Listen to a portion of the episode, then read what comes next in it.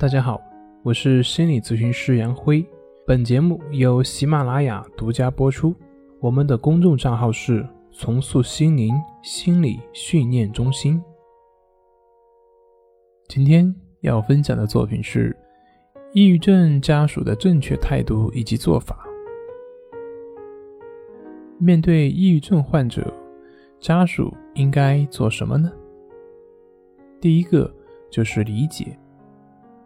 大多数患者的家人对于患者的症状不能够理解，所以往往很难做到同情，更多的可能会采取一些严厉的态度进行打压、批评。但是同情和理解才能够让一个人放下防御，打开心胸，才能够使他受伤的心灵得以抚慰。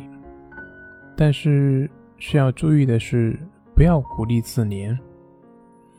你可以表示同情，但也要提醒他，需要让患者明白，是他把问题想得太严重了，并对于他的讨论保持耐心。第二个就是让抑郁症患者保持有事可做，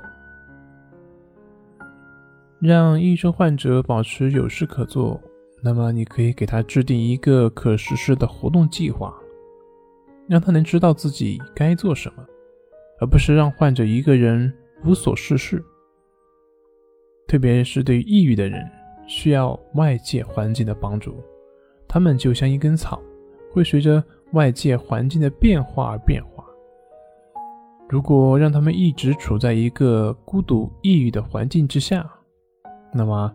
这只会让他们越陷越深，而无法自拔。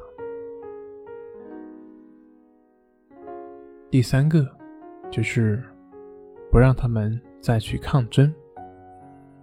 我们不需要鼓励患者去与症状抗争，你不应该告诉他要去对抗，而是只是去不断的调整自己，去做相关的练习就可以了。